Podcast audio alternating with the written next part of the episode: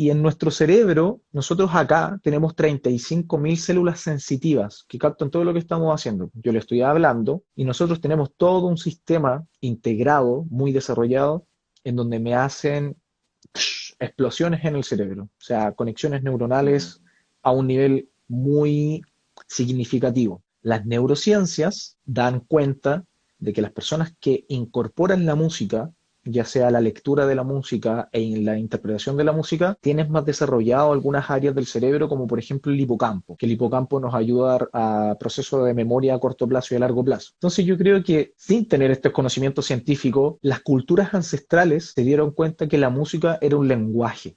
Cuando yo toco una nota musical, por ejemplo, yo te puedo decir A, E, I, O, U. Lo mismo estoy haciendo con esto. Estoy enviando alguna frecuencia.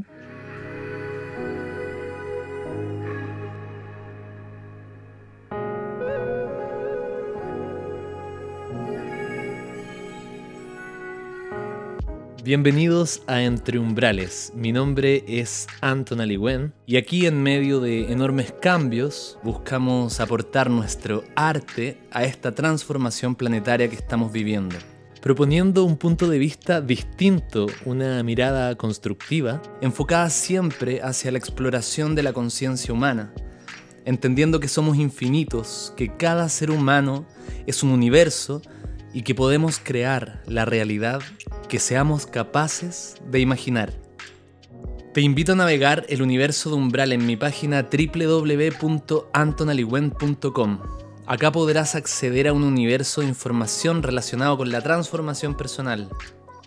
Encontrarás también mis investigaciones, ejercicios prácticos que te pueden ayudar en tu camino de autodescubrimiento, así como también claves e información única de todos los artistas y terapeutas que forman parte de Umbral.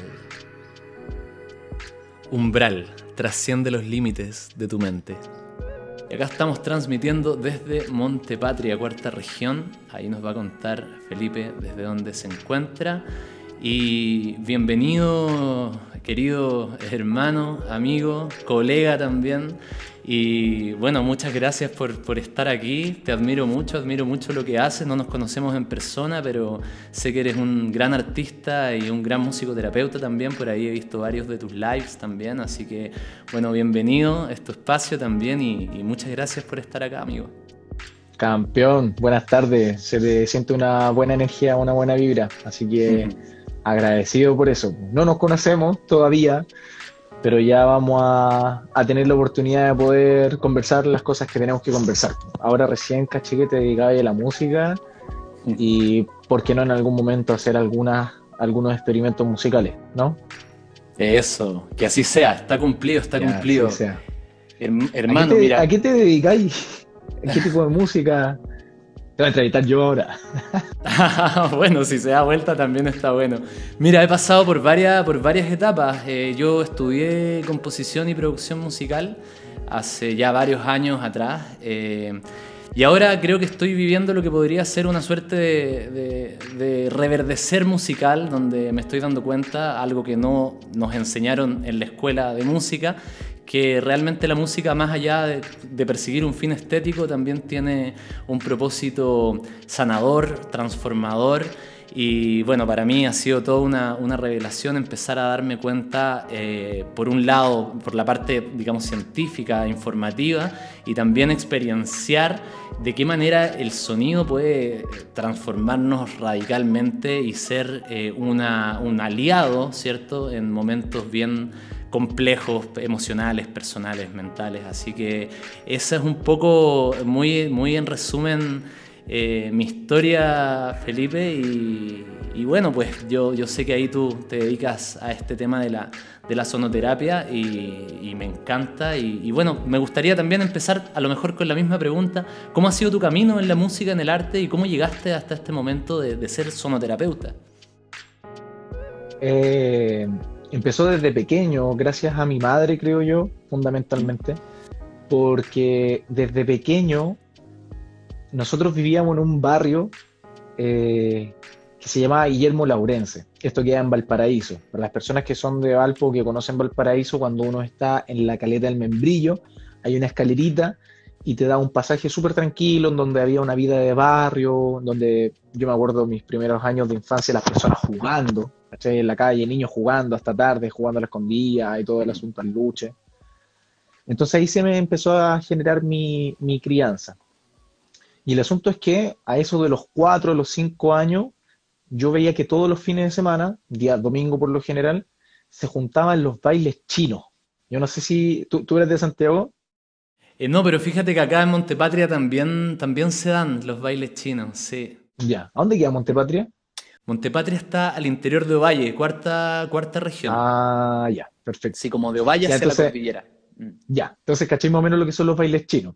Sí, claro. Ya. Para la gente que no sabe lo que son los bailes chinos, son una especie de de grupo, de, agrupación o de congregación con una tendencia musical religiosa. ¿Por qué digo musical religiosa? Porque por lo general el gran evento de los bailes chinos era cuando tenían que sacar a San Pedro.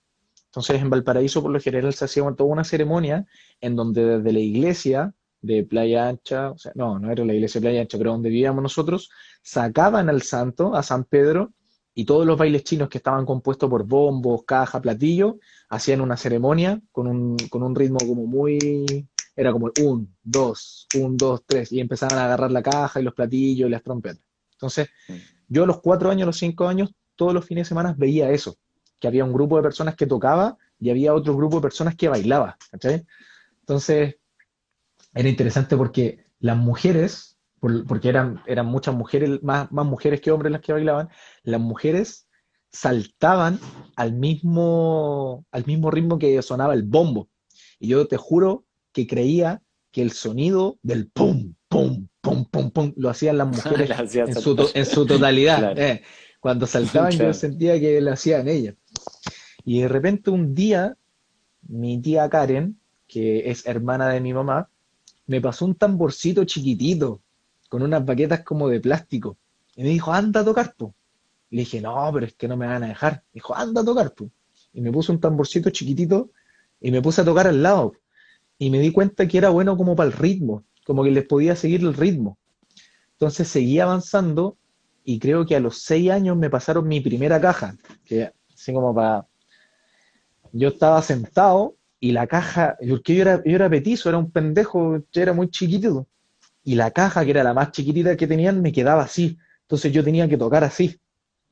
Y ahí entre todos los chiquillos eh, me empezaron a enseñar, cacharon que yo era bueno para el ritmo y me empezaron a invitar a la ceremonia. Yo estuve harto en San Pedro, como que me embarqué hartas veces, eh, teníamos los, bailes religiosos todos los fines de semana, eh, practicábamos, después nos íbamos a procesiones, a quinteros, agarrábamos una micro, era, la pasábamos súper bien, súper bien. Y ese fue mi primer acercamiento a la música. ¿Cuál podría ser el segundo acercamiento? Primero básico, segundo básico, tercero básico. ¿Cuál crees que podría ser otro acercamiento a la música? Bueno, la escuela seguramente, ¿no? El colegio. El colegio fue el segundo acercamiento. Que yo creo que de repente las personas no tienen muy buena experiencia con la música. Algunos sí y algunas no. Mm. Voy, voy, corro, voy. Rapidito, rapidito, corro, voy y tienes que pararte al frente, ¿cachai? Y la profesora mm. empieza, voy, voy, corro, voy. Y te empieza a, enseñar el pentagrama y como que a veces yo sentía que para mis compañeros era fome. Yo sentía que mis compañeros sufrían con música.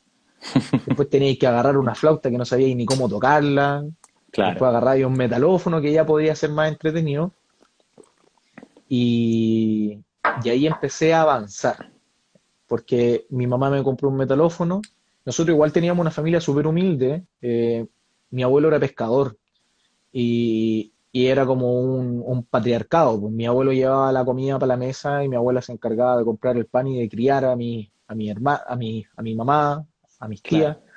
Mi mamá y mis tías se criaban entre ellos, criaban a mis primas, que eran sus sobrinas. Entonces vivían todos como, como en una casa bien chiquitita, estaban como medio hacinados incluso de repente.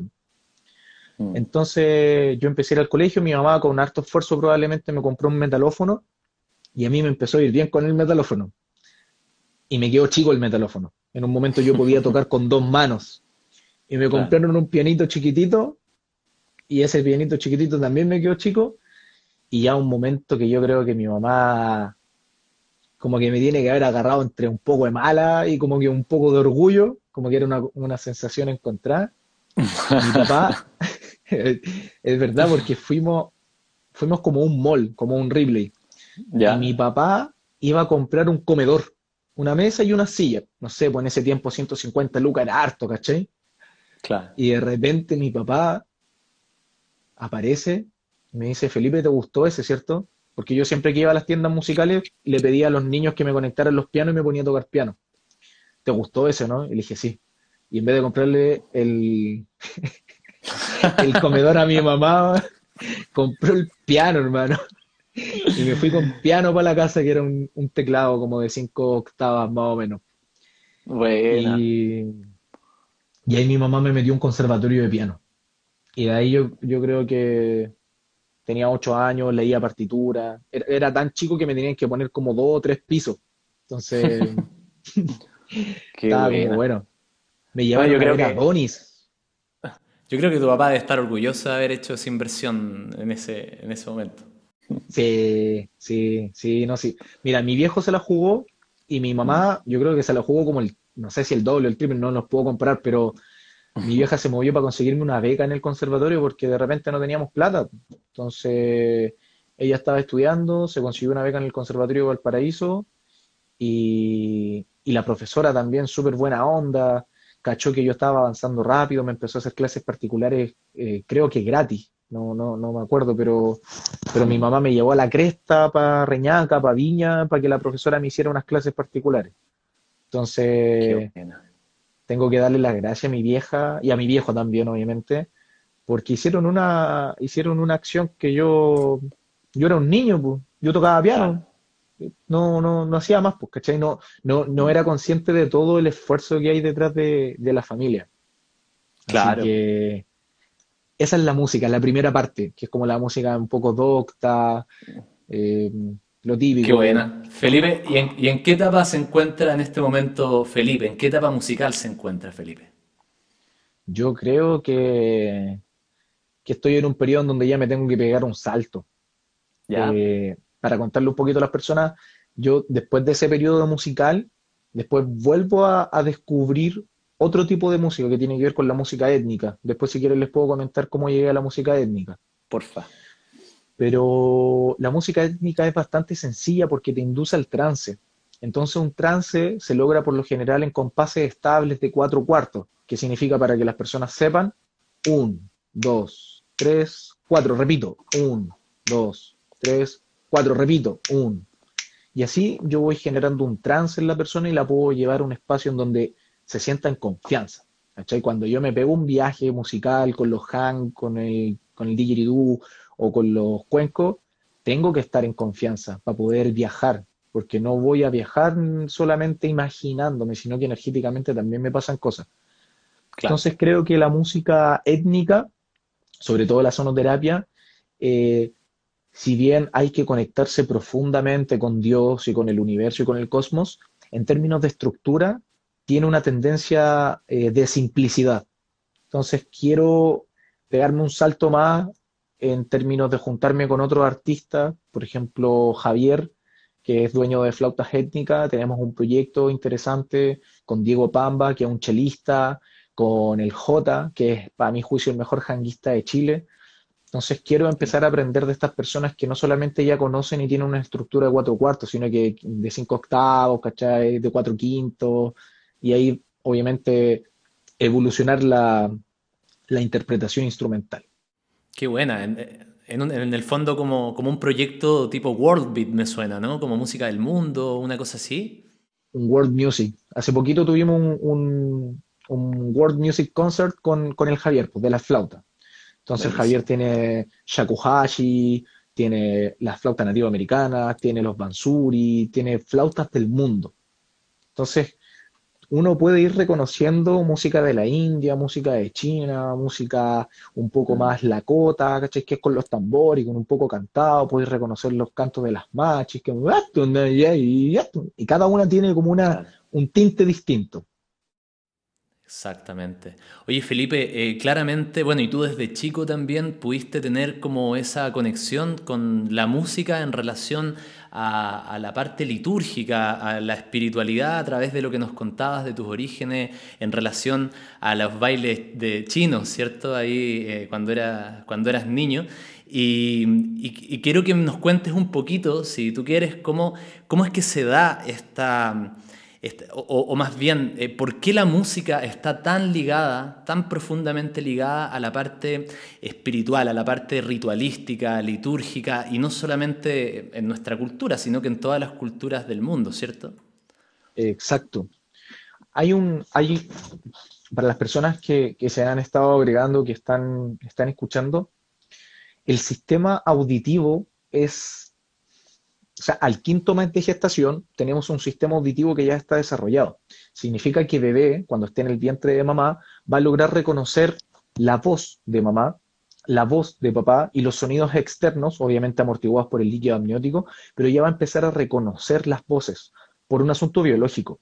Cuando yo reconozco la voz de mi madre, después cuando yo nazco y veo el mundo, necesito relacionar ciertas cosas, necesito relacionar la voz de mi madre con seguridad, con cobijo, con nutrición, con el amamantarme, lo mismo con mi papá. Eso estoy hablando de casos ideales, porque a lo mejor a tu papá le sacaron la cresta, a tu mamá le sacaron la cresta y escuchaba puras discusiones, pero, pero en una base biológica de funcionalidad, es importante que tú logres tener un sistema auditivo desarrollado dentro del vientre, cosa que después cuando salgas al vientre puedas hacer esta asociación. Claro.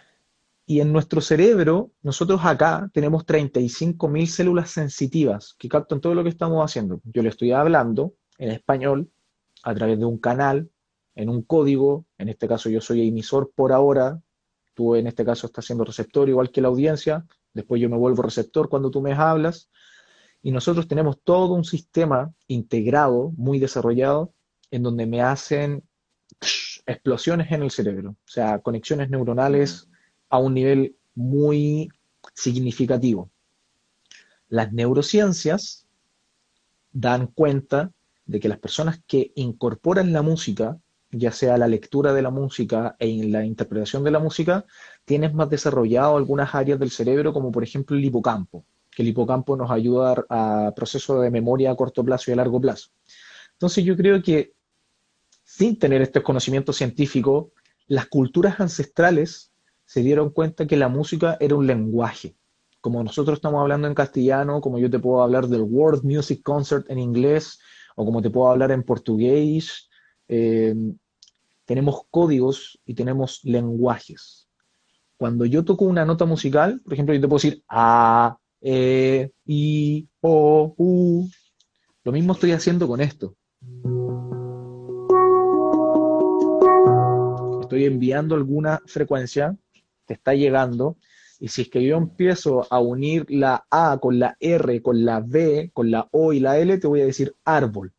Si yo logro unir cinco notas musicales acá, te voy a estar diciendo algo. A lo mejor no tenemos idea qué es, pero es algo, ¿cierto? Mm. Entonces, yo creo que por ahí va la importancia de la música, que es un lenguaje a través del cual se manifiesta Dios, la vida, el sagrado Om, ¿cierto? El Om, que mm. sería lo mismo que el Big Bang. O sea, en algún momento la gran explosión y termina generando constelaciones, galaxias, planetas, ecosistemas. Y lo mismo el Om. El Om, el primer sonido sagrado que se emitió en el mundo y que se empezó a difuminar y que ahora toma todas las formas, colores y espectros de luz visible y no visible que tenemos. Qué increíble, ¿eh? increíble hasta dónde puede llegar el, el poder del sonido. Yo estaba eh, leyendo una frase hace un rato que es de Hasrat Inayat Khan, que es un músico sufi, que dice, quien conoce los secretos del sonido conoce los misterios del universo. Y esto tiene mucho sentido en relación con lo que, con lo que tú estás diciendo. ¿Crees que sea así, Felipe? Que quien conoce los secretos del sonido, conoce los misterios del, universo? Para mí al menos sí. Para mí el mm. sonido no es solamente el ruido. Para mí el sonido también es el silencio. El shabda. Uno, habla de shabda cuando habla del, sonido, del silencio. Mm. Y, e insisto, chicos y chicas, todo es vibración. O sea, la manifestación de la existencia es vibración. Todos los colores que vemos están dentro del espectro de luz visible y el espectro de luz visible está dentro del espectro electromagnético, donde están los rayos, o sea, donde están los rayos gamma, X, ondas de radio, eh, infrarrojo, ultravioleta. Y todos, todas esas vibraciones, cuando hay un receptor, en este caso somos, es nuestro sistema auditivo, hay una interpretación, hay una codificación. Cuando yo toco una pieza musical, no sé, a ver, te quiero yo y tú a mí, somos una familia feliz con un fuerte. Esa cosa, las personas además que la reconocieron. Y cuando tú reconoces mm. una canción, empezáis a asociar no solamente que suene bonito, que suene feo, ¿cachai? Mm. Sino que también lo empezáis a asociar con procesos de memoria se te activan partes del cerebro y empiezas a consumir mayor oxígeno, empiezas a consumir mayor glucosa, empieza a llegar más sangre al cerebro y empiezas a activar zonas del aprendizaje que empiezan a, inducirte a, estados de relajación o de activación o de reflexión. Y no es una volada, si esto está todo así científicamente argumentado. Claro, ¿no? Si los avances en la, en, la, en la, medicina, bueno, en la ciencia, en las neurociencias sobre todo con relación a la música, estos últimos años, por lo que he podido averiguar también, han sido tremendos. De hecho, fíjate que te quería contar que justo estaba eh, escribiendo un artículo respecto a lo mismo, ¿no? Respecto a la, a la segregación que genera nuestro cerebro de dopamina al momento de escuchar música y esto es equiparable incluso a, hacer el amor, por ejemplo, a una buena comida, eh, al el nivel, digamos, de placer que nos genera en cuanto a, midiéndolo en cuanto a la segregación de, dopamina. Es muy curioso porque la música ha sido la, digamos, el, primer eh, estímulo que... Eh, digamos, que es abstracto y, que, es, eh, completamente subjetivo de algo externo, no es tangible como una caricia amorosa, no es tangible como, como una droga que uno se toma, pero sin embargo, eh, al ser abstracto y hacer algo casi que, gira o que, o, que, orbita como en estas esferas eh, etéricas, ¿cierto? igual nos produce esta esta eh, reacción química en nuestro interior. Y fíjate que además la dopamina está relacionada con el movimiento, con, el sueño, con, por supuesto con las emociones. Y hacía como esta analogía, Felipe, eh, en relación a que, claro, igual todas estas cosas eh, con las que se relaciona este neurotransmisor, la dopamina, eh, son como, eh, por decirlo así, acciones que realizamos en el día a día que generalmente las acompañamos de música. Por ejemplo, uno en el movimiento ocupa música, ocupamos música para hacer deporte, para salir a correr, ¿cierto? Ocupamos música para, no sé, cambiar el estado emocional. Entonces, como que en conclusión, yo para cocinar, exacto, o sea, para un montón de cosas. Gente lo usa también para, para quedarse dormida. Y en el fondo yo como que sacaba esta conclusión un poco de que, de que llevándolo como a un lenguaje muy de, de, sistemas, ¿no? Al lenguaje como más de la, del área de la computación. En el fondo a mí me parece que la música es como una suerte de programa que uno puede como también descargar para hackear, digamos, nuestra cotidianidad, por decirlo así, ¿no? Nos ayuda para todo, ¿no?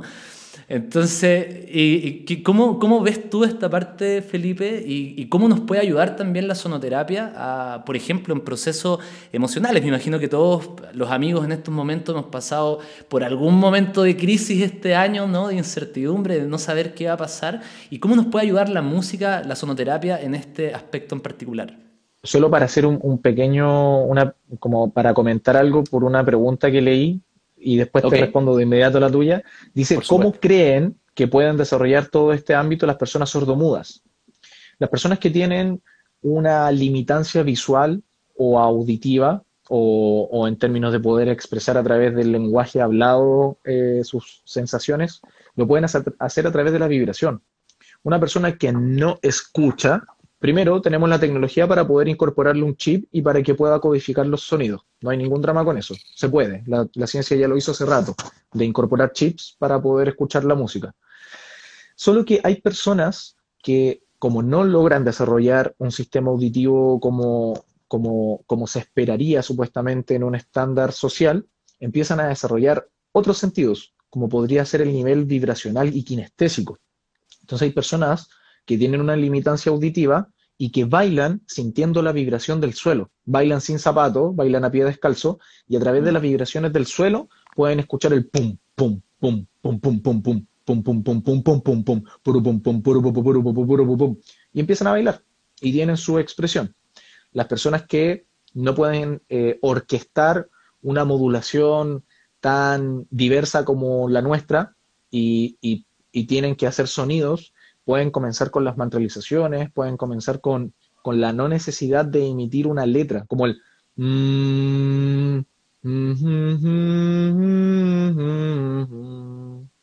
ejemplos, ¿entiendes? Entonces, bueno, ahí respondí un poquito la, la pregunta. Eh, tú me estabas hablando sobre que la música era como un, como un hackear la, la realidad, ¿o no? Como que era como un, un software, así como un hardware y un software, como que podemos ir actualizando. Sí, no sé, me, me, me parece, pensando en esto, en, en, ver la música como una herramienta, eh, como decíamos al principio, medicinal, de transformación, ¿no? tomando en cuenta también los tiempos que estamos transitando como humanidad, eh, qué rol juega la, la, la, musicoterapia o la sonoterapia en estos momentos tan, tan complejos para todos emocionalmente, psicológicamente, cómo nos puede ayudar la música o qué rol juega en este caso, desde tu punto de vista. Ya, vamos a hacer una pequeña antesala. Eh, el 2015 se hizo la, la, la, prueba PISA. En la prueba PISA por lo general se miden eh, cosas como lenguaje, matemáticas, ciencias eh, naturales. ¿ya? Son como pruebas estándares que se hacen en la OCDE, que son como los países pertenecientes a la OCDE. Y a nosotros uh -huh. que nos gusta compararnos con la OCDE y con estos, con estos instrumentos internacionales, estamos 45 puntos abajo en matemática y estamos como 38 puntos abajo en lenguaje por el promedio. O sea, hay un promedio y nosotros estamos por debajo. Hay un rendimiento académico en los niños y en las niñas que está muy disminuido. Si nuevamente nos volvemos a comparar, no sé, con los mapas nutricionales que se hicieron en el 2018 y también con los estudios que hizo la OCDE, Chile aproximadamente en términos de infancia tiene un 51,7% de niños con obesidad o con sobrepeso, ¿ya? Y tener obesidad y sobrepeso está asociado a muchos problemas, problemas en términos de desequilibrio hormonal, en términos de, capacidad cognitiva, en términos de capacidad de rendimiento académico. Entonces tenemos dos cosas que son súper importantes. Primero, un país que adulto y jóvenes y niños y niñas están muy obesos y con sobrepeso y también con bajo rendimiento académico. Entonces, yo soy profesor de educación física. Una de las medidas para poder hacerle frente a esto es la actividad física. Se recomienda que cada niño pueda hacer 60 minutos diarios de actividad moderada vigorosa, ¿me entiendes? Nadie lo cumple, las personas no cumplen. Y acá es donde uno empieza a hacer una triada, o, o un cuadrado, si quieres, entre actividad física, que mejora el sueño, que mejora el rendimiento académico, y con rendimiento académico en realidad me estoy refiriendo a procesos de aprendizaje, pueden ser en un sistema tradicional de enseñanza o puede ser el aprendizaje de la vida. Y acá tenemos la música. ¿Y por qué la música es tan importante? Porque a través de la música se activan zonas del cerebro que le hacen bien a tu cuerpo. A través de escuchar música, a través de imaginar que estás tocando música o a través de tocar música simplemente, hay zonas del cerebro que se empiezan a activar en donde tenemos que hacer coordinaciones visuales auditivas. Tenemos que hacer coordinaciones en términos de motricidad fina, tenemos que hacer coordinaciones en lo que respecta a la memoria, tenemos que hacer coordinaciones en lo que es el ensamble con otro ritmo que está afuera de nosotros, tenemos que hacer un ensamble con lo que son nuestros propios ritmos internos. Entonces, el acto de tocar música y leer música es altamente complejo en términos cognitivos y por lo tanto es altamente beneficioso en términos de a lo que tú acostumbras a tu cuerpo. Insisto, una persona que está acostumbrada a tocar música, a leer música, va a tener zonas del cerebro mucho más desarrolladas que alguien que no lo hizo. ¿Cómo lo compensamos? Idealmente un ser humano que haga actividad física, que duerma bien, que se alimente como corresponde, que aprende algo nuevo todos los días, que está tocando música, que está leyendo música. Eso para mí ideal. Es un ser humano eh, de oro, de diamante, no sé, de algún material del escudo del Capitán América. Claro. Y ahí es donde la sonoterapia se va por una línea que todavía la ciencia no alcanza a tocar, quizás la psicología transpersonal sí, quizás la gestal sí puede ser, pero tiene que ver con la sanación. Y te voy a ser súper transparente. ¿En esta pandemia tuviste algún episodio complejo emocionalmente? Por supuesto, sí. ¿Cómo te tocó a ti, por ejemplo? Eh, bueno, creo que en un momento fue una mezcla de situaciones eh, personales con la situación que estábamos transitando todos juntos y, bueno, creo que entraron emociones como, como, la frustración, como la ansiedad, ¿cierto? Eh, y bueno, eso es lo que empieza a volverse como complejo de, de, la psicología también, ¿no? Cuando las emociones se empiezan a volver crónicas, ¿no? Yo siento que a lo mejor eso es lo que puede estar pasando a mucha gente de la de, la, de, la, población en este momento. Creo que yo a lo mejor tuve la suerte de tener ciertas herramientas, una de ellas por supuesto la música, ¿no? para poder eh, enfocar y canalizar también mi, mi, energía y mis emociones, pero siento, y, bueno, no solamente lo siento, me consta porque mucha gente me ha compartido eh, estos sentires que muchas personas están un poco como con esa emocionalidad crónica eh, un poco negativa, ¿no? Cuando, por ejemplo, como que le, le diste al clavo, el estrés, el estrés, o cuando nos sentimos estresados o estresadas, básicamente estamos hablando de cortisol y de adrenalina, ¿ya? Como, como puntapié mm. inicial. Cuando hablamos de cortisol y de adrenalina, el estrés no tiene nada de malo, al contrario, en términos evolutivos nos ayudó mucho porque se te, se te dilatan las pupilas, se te abren las vías respiratorias, aumenta tu frecuencia cardíaca, llevas más sangre a las extremidades ¿Y cuando se secretaba estrés? Cuando estabas en un peligro, cuando había una situación en que te podían asaltar, en que podían robar tu cosecha, en el que se te podía inundar la plantación y tenías que salvar. Antes vivíamos en un mundo con harto, como con harta, con harto peligro, entre comillas, teníamos que estar atentos y nos moríamos.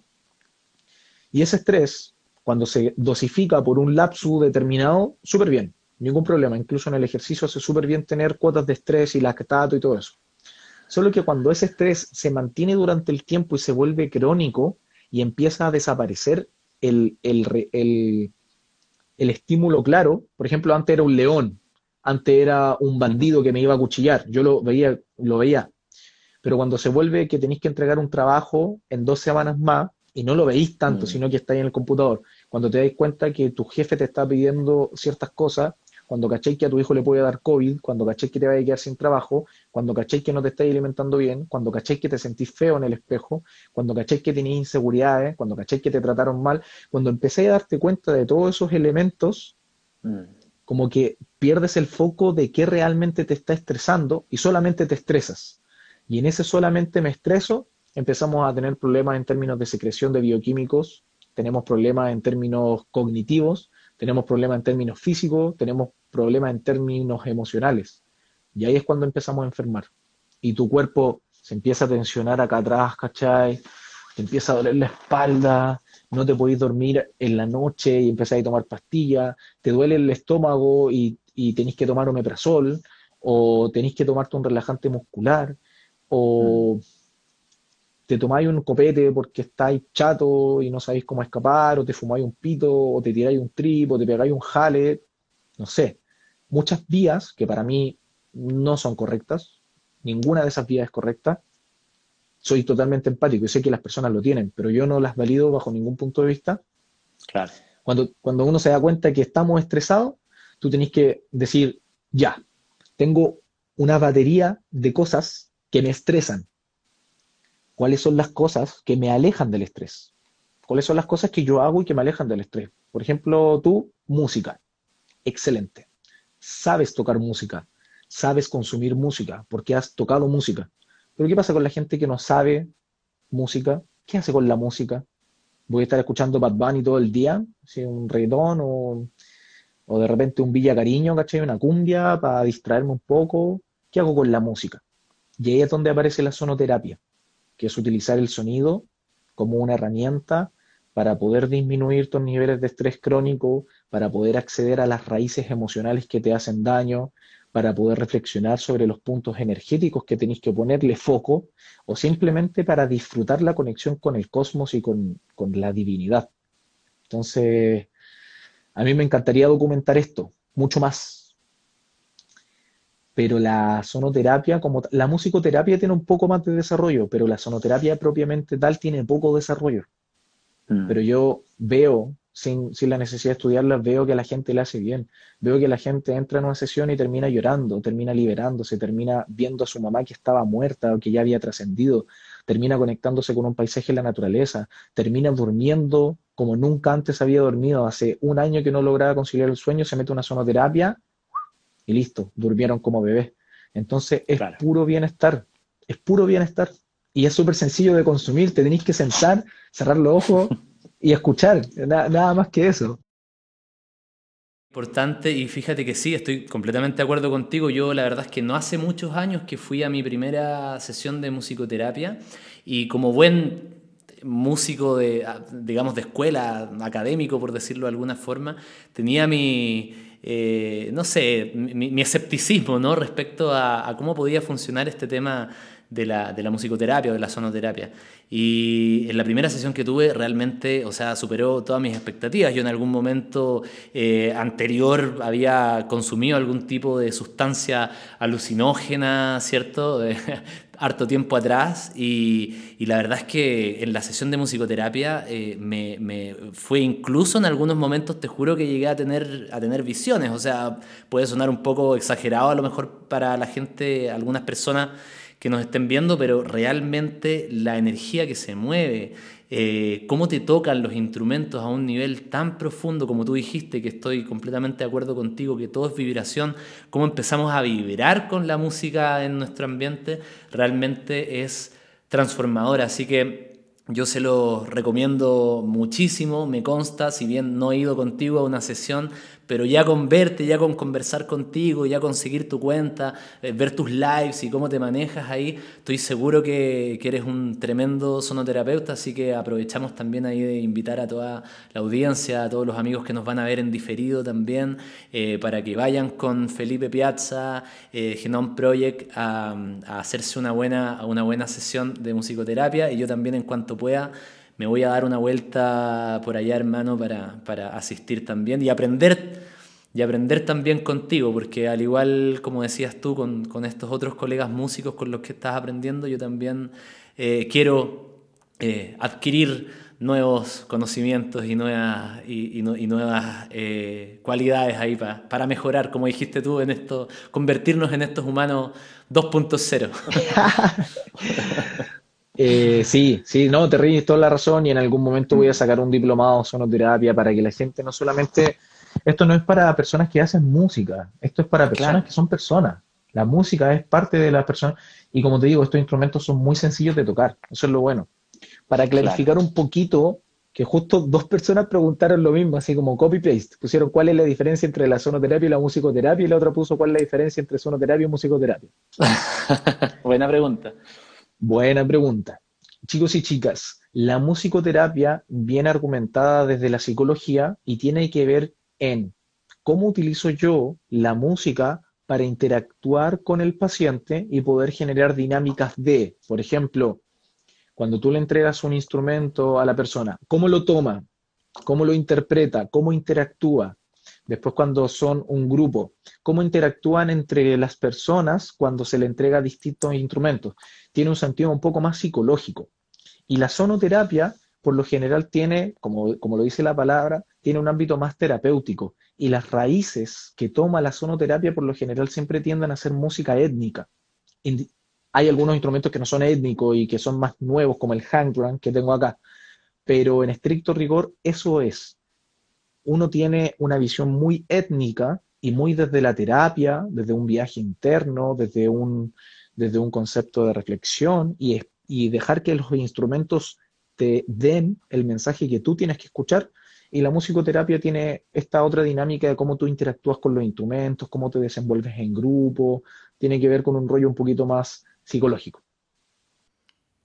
Excelente, claro, excelente Excelente respuesta. Quiero sumarme también a lo que dijiste respecto a que no, no necesariamente uno tiene que ser músico para, para usar la música, digamos, como, como elemento transformador, como elemento eh, sanador. Esto es, es, para todos y justamente tenemos que aprender a relacionarnos también a un, a un nivel más profundo también con la, con la música para no terminar escuchando todo el día música, podríamos decir, de baja frecuencia y empezar a relacionarnos con música de más alta frecuencia que nos ayude también a estar eh, mejor, ¿cierto? Oye, estimado, en, honor al tiempo, eh, ¿qué te parece si llevamos esta teoría a la práctica? Y, bueno, y nos deleitas ahí un poquito con, con, algunos sonidos para que los amigos se puedan ir así a dormir como, como bebés y a tener unos sueños reparadores. dame un pequeño momento porque le iba a tocar Hank, pero en realidad, mira, por el tiempo, no te preocupes, quiero ir a buscar el didgeridoo para que conozcan el instrumento que a mi juicio es el más antiguo de la Tierra y el más nuevo de la Tierra. Así como para que hagamos esas comparaciones. ¿Me parece? Dame un Maravilloso. Bueno, yo por mientras acá voy a ir eh, rellenando en lo que llega Felipe.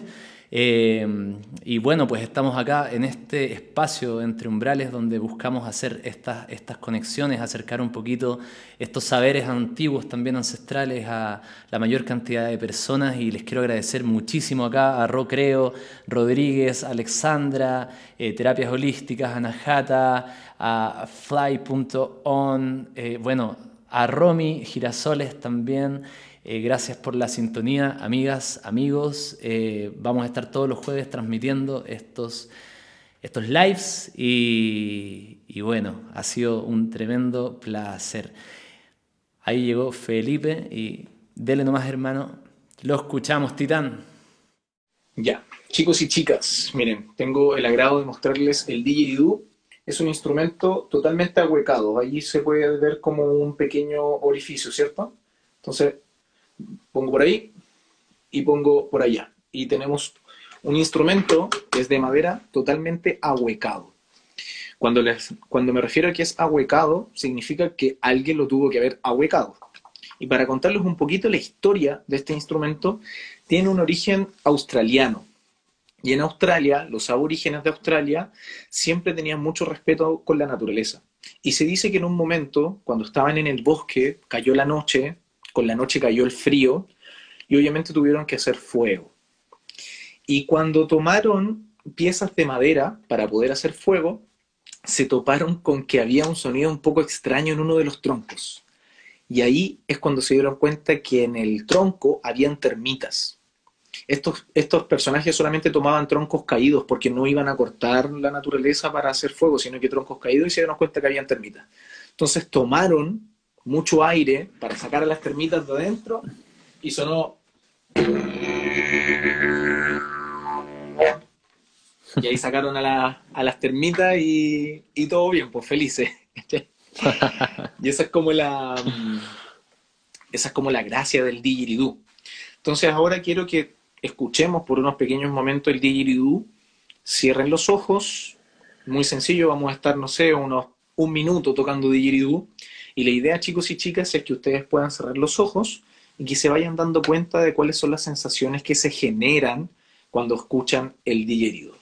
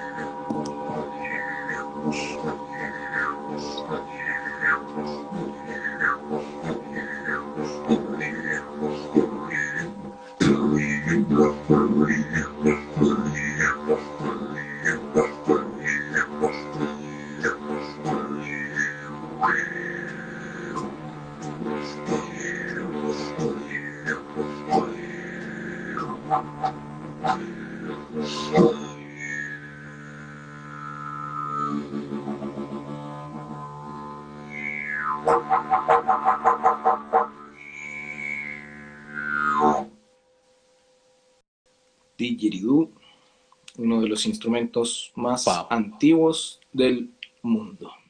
Increíble cómo, cómo, la, la, la, distancia y la tecnología no, es un impedimento para que llegue la energía, como que no, no conoce de, espacio ni de tiempo, llega igual ahí la vibración y, te transporta, hermano. Increíble. Qué bueno. ¿Cómo lo sentiste? ¿Tú ya habías, ya habías escuchado el didgeridoo en algún momento, me imagino? Sí, claro, claro, pero se escuchó impecable, tremendamente... Es que te mueve algo como que yo siento que toca memorias muy antiguas de nosotros, como que está en nuestro ADN de alguna manera. Eh, inmediatamente uno siente como una corriente electromagnética por, por, el cuerpo y bueno, por lo menos me pasa a mí, ¿no? Y, y uno como algo pasa, hay, hay, hay emoción, hay, hay alegría, sí, sí, increíble, hermano. Qué buena. Aquí la gente igual está comentando y, perfecto. Imagínense en vivo y en directo y con una carga energética que, la intenciona. Por, por, lo general, el didgeridoo en términos de, terapia se utiliza para hacer un barrido energético, como para soltar estructuras, para poder hacer limpieza energética, como que esa es la, función principal que tiene el didgeridoo. Entonces, es como bien interesante. Y ahora pasamos a uno de los instrumentos más nuevos. Voy a tratar de que se vea así como que un poquito para que conozcan el, el hang. Y este instrumento es bastante nuevo porque se hizo el año 2000. A diferencia de este didgeridoo que tiene por lo menos unos 10.000, 30.000 años, este instrumento del hang se hizo el 2000, 1999-2000, una pareja de suizos lo investigó. Y es una combinación de varios instrumentos. Entonces, es como bien interesante, porque no he conocido a una persona que no le guste el, sonido de, este instrumento. Así que lo mismo, si quieren, pueden cerrar un poquito los ojos o si quieren pueden mirar, a mí no me complica para nada. La idea es que puedan sentir un ratito el sonido y obviamente después van, vamos comentando cómo les fue. ¿Te parece? Vamos a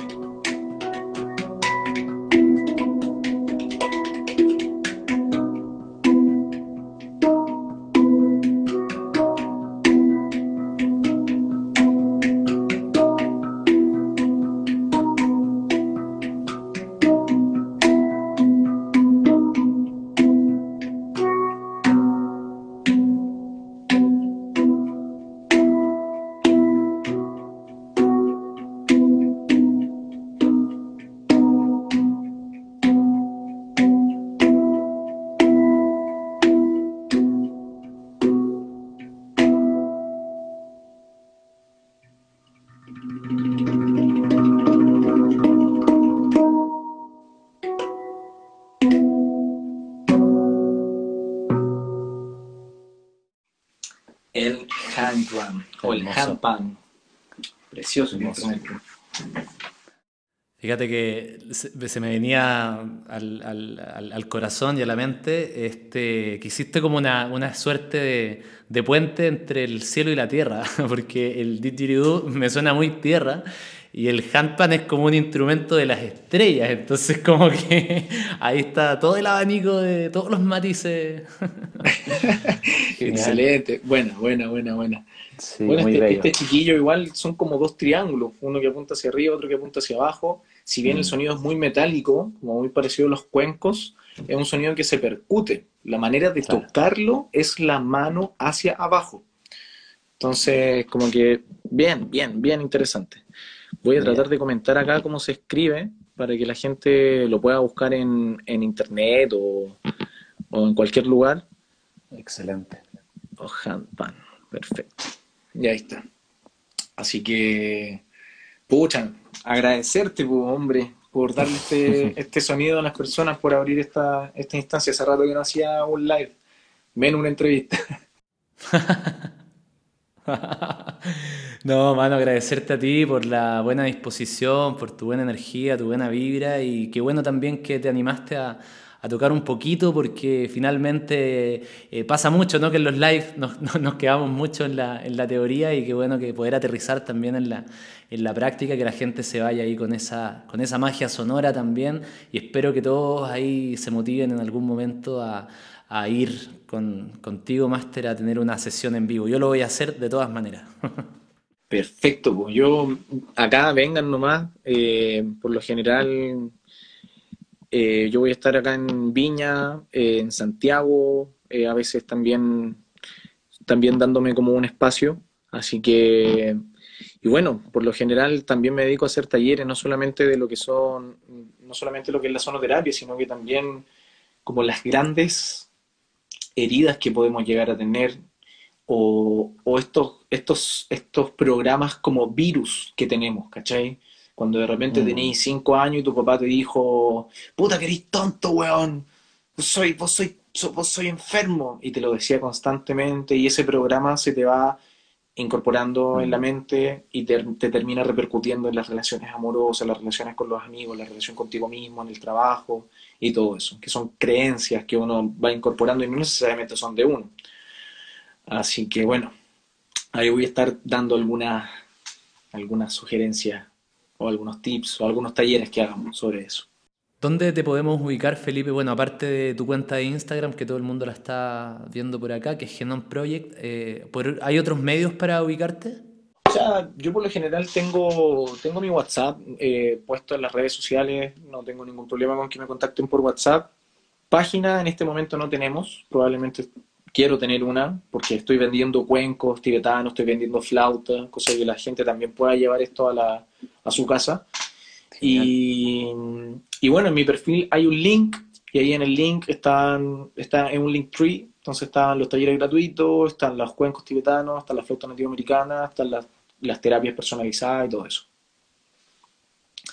Así que ahí están preguntando cuándo voy a hacer un taller sobre sonoterapia. Yo creo que en un mes más voy a sacar el primer taller de sonoterapia que hago a nivel abierto, porque le había enseñado obviamente particularmente a otras personas, pero yo creo que en un mes más vamos a tener un taller de sonoterapia para las personas. Excelente, estimado. Bueno, ahí vamos a estar atentos a los movimientos y en lo que te pueda ayudar también. Yo feliz y y pues nada, hermano, pues muchas gracias nuevamente eh, por estar acá. Esta es tu casa también, entre umbrales, que busca generar este espacio de, conversaciones, de buena vibra, de, música y todo. Y bueno, por ahí te contacto después para preguntarte por las flautas, también me interesa, así que... bueno, hermano, lo que sea. Y gracias a ti también, felicitaciones por la iniciativa. Hace tiempo que no me topaba con con un musicólogo que, que, estuviera como desde el lado de la música y de la conciencia. Así que me pareció súper súper interesante lo que estabas proponiendo. Así que me lo dijiste, me hizo harto sentido, te vi el feed, caché que hablabais sobre vibraciones, sobre conciencia, primer estado, tercer estado, y dije, démosle, estamos, estamos en la misma. Así que... Déjale. Perfecto, hermano. Agradecido. Listo, pues, mi buen. Bendiciones, chicos y chicas muchas gracias por participar. Recuerden que todos y todas tenemos un instrumento musical que es nuestro cuerpo bello y las vibraciones están acá mismo. Antes de acostarse, mano en el corazón.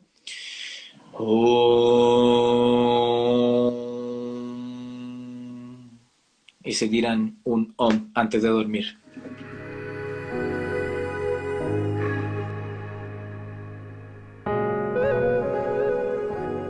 Gracias por acompañarme en este viaje, en esta conversación a través de Entre Umbrales. Recuerda que puedes seguir mi trabajo también en mis otras redes sociales.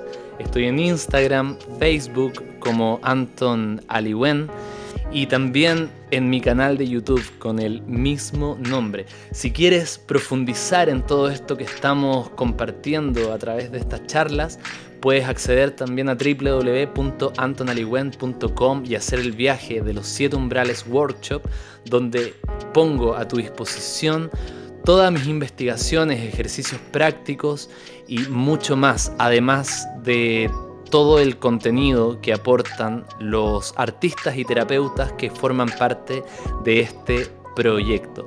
Gracias por estar acá, gracias por escucharme y bueno, nos vemos en la siguiente entrega. Umbral, trasciende los límites de tu mente.